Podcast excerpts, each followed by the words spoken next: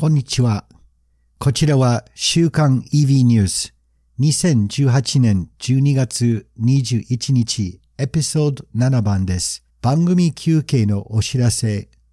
当番組は年末年始休ませていただきます。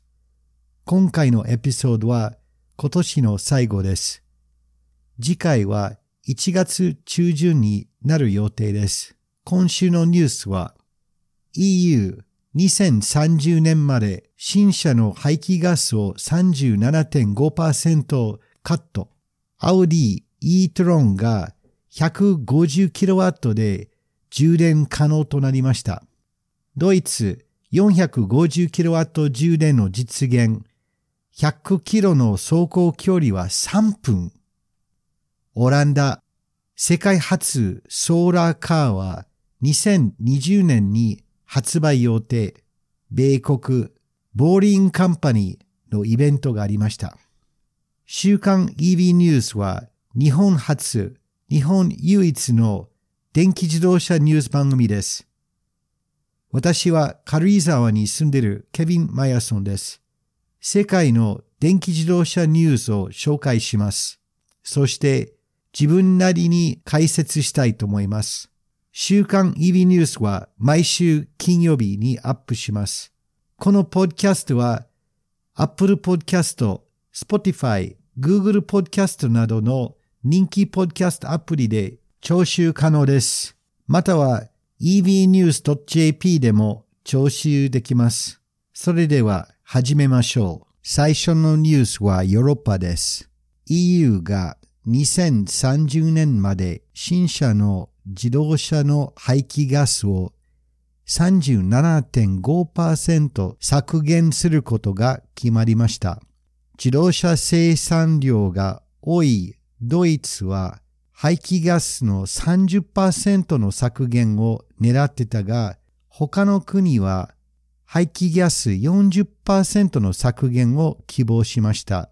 妥協として37.5%の削減が決定しました。37.5%の削減について、車メーカーのフリート全体に対するターゲットです。つまり、排気ガスの多い車を販売したら、電気自動車などの排気ガスのない車も出荷必要になります。この新しい目標通知の影響により、電気自動車が EU で2030年まで大幅に増えると言われています。ドイツの自動車業界が新基準に対して大きく反発しました。非現実だなどを言われました。ただし、全く足りない基準だと環境保護団体からさらに厳しい基準を要求されました。確かにそうです。温暖化がどんどん進んでいるので、さらに厳しい基準が必要ですね。詳細に関して番組メモにリンクなど入れておきますね。次のニュースもヨーロッパです。近いうちに発売されるオーディの e-tron は非常に速い充電スピードを実現されたアオディの電気自動車の SUV は 150kW までの充電速度を対応しています。ヨーロッパの急速充電機器メーカーが e-tron を実験的に充電してみた結果、バッテリーの30%から80%充電の間、安定的に 150kW の充電スピードを実現できました。このスピードは e-tron のバッテリーを0%から80%まで可能となりました。ところでテスラのモデル X の最高充電速度は約 120kW。2018年の日産リーフは約 40kW しか充電できないです。今後、さらに速い充電スピードが実現されます。楽しみですね。詳細に関しては番組メモにリンク入れておきます。次のニュースはドイツです。このニュースも充電の話です。BMW、ポルシェ、シーメンズなどのドイツ企業団体は世界最速の電気自動車の充電スピードを実現できました。Fast Charge System はドイツ政府のサポートを受けてテスラのスーパーチャージャーより3倍以上速いです。たった3分で 100km の走行距離を追加できるようなスピードです。今回の 450kW 充電で実現された車はポルシェのプロトタイプ車です。今までの最速の充電器はオーストラリアのトリティウム社の 350kW 充電器です。今回のファストチャージシステムはそれよりはるかに早いです。今後、さらに早い充電器のインフラが普及するでしょう。日本はどうになりますでしょうか？詳細についてリンクを番組メモに入れておきますね。次はプロモーションです。17箇所スキー場共通リフト回数券軽井沢ベースキャンプパスポート軽井沢は日本の最上級フォーシーズンマウンテンリゾートです。知る人ぞ知る冬の軽井沢も最高です。軽井沢ベースキャンプパスポートは好評発売中です。2万1000円の17箇所のスキー場の5日分の共通リフトの回数券数十箇所の軽井沢町内の店で使えるローカルディスカウント、パスポート ID カードも含まれます。回数券は軽井沢の冬アクティビティ、カーリング、アイススケート、ジャンプ作り体験などでも使用可能です。一人でも数人でも使えます。1000セット限定販売ですので、早めに軽井沢ベースキャンプパスポートをオンラインで検索してご注文してください。ウェブサイトで詳しい情報があります。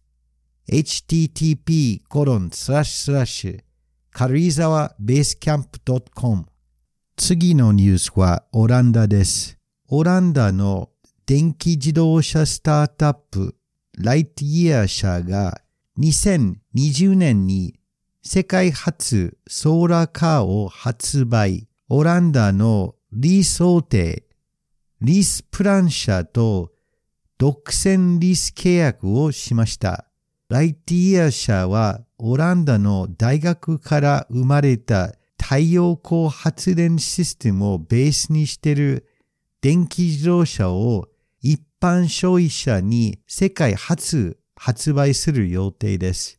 同社の最初のモデル Lightyear One のプロトタイプは2019年に公開する予定、2020年にオランダで発売する予定です。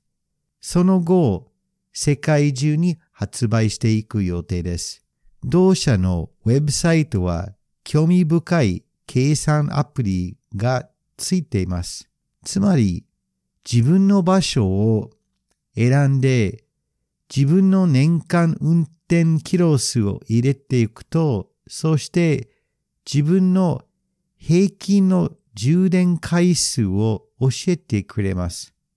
例えば、私の場合は長野県軽井沢町と年間 8000km を入力してみました。その条件でライティア1でなんと0回の充電が必要だそうです。要するに通常の運転していたら太陽光発電のみでバッテリーの充電できます。これは本当であれば非常に画期的な自動車になるでしょう。サイトによるとバッテリーのオプションは2つ。400km の走行距離と 800km の走行距離バージョンです。そして前輪駆動ですべてのウィールにモーターがついているそうです。ライトイヤー社のスタートアップメンバーはオーストラリアのソーラーカーレースのチームから構成されました。非常に楽しみにこの会社の進行情報を待っております。詳細に関して番組メモに入れておきますね。最後のニュースは米国です。テスラ社の設立者、イーロン・マスク氏の別会社、The Boring Company、ボーリング社は今週大発表を行いました。ボーリング社は名前の通りトンネルを掘くする企業です。同社は単純に本来のトンネルを作るだけではなく、新たな交通インフラを作る予定です。本来の街の交通インフラは道などの二次元の要素で構成されています。そして建物などの人が使用するの街の施設は3次元で構成されています。3次元の構成により人の数はどんどん2次元で構成されている交通インフラをオーバーフローしてしまいます。ボーリング社の提案は地下の3次元交通インフラであります。トンネルの中に車を走らせてエレベーターやランプで街中に駅みたいな施設があるようにします。細いトンネルの中に200キロで車を走る予定で大都市の渋滞をなくしていこうとの強大な計画です。トンネルの交通利用を増やすためにトンネルの掘削コストの削減が必要です。そのためにいくつかの改善点を開発しました。一つのわかりやすい例は、トンネルの幅を半分にしました。幅を半分になったトンネルのコストは3分から4分の1になりました。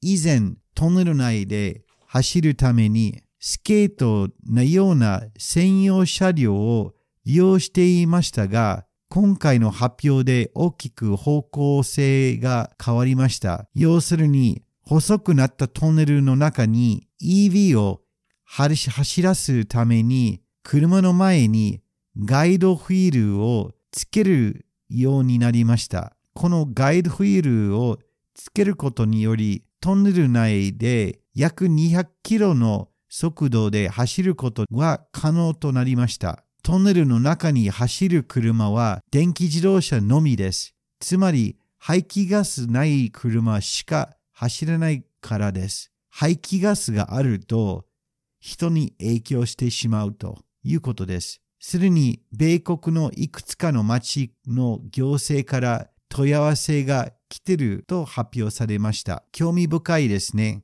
発表によりトンネルの掘削業界にはこの50年以上大きなコストダウンの改善がなかったそうです。今後、ボーリング社が成功したら日本国内にも大きな影響を与えるでしょう。日本の大都市から道が消えたらより良い街になるでしょう。詳細に関して番組メモに入れておきますね。今回の週刊 EV ニュースは以上です。いかがでしたでしょうか？皆さんのフィードバックをぜひ聞きたいです。evnews.jp のサイトでコメントを投稿するフォームがありますので、ご意見とご感想を送ってください。そして、お願いがあります。ポッドキャストアプリで、ぜひ、このポッドキャスト週刊 EV ニュースを購読して、レビューや星マークの評価などをしていただければ助かります。例えば、Apple Podcast では、星マークのランキングも、レビューを書く機能もあります。評価をしていただくと、ポッドキャストの検索ランクが上がりますので、他の方は、このポッドキャストを見つかりやすくなります。電気自動車の知識が広めると良いと思います。次回のエピソードは来年になりますので、え皆さんよろしくお願いします。そして、良い年を。それでは。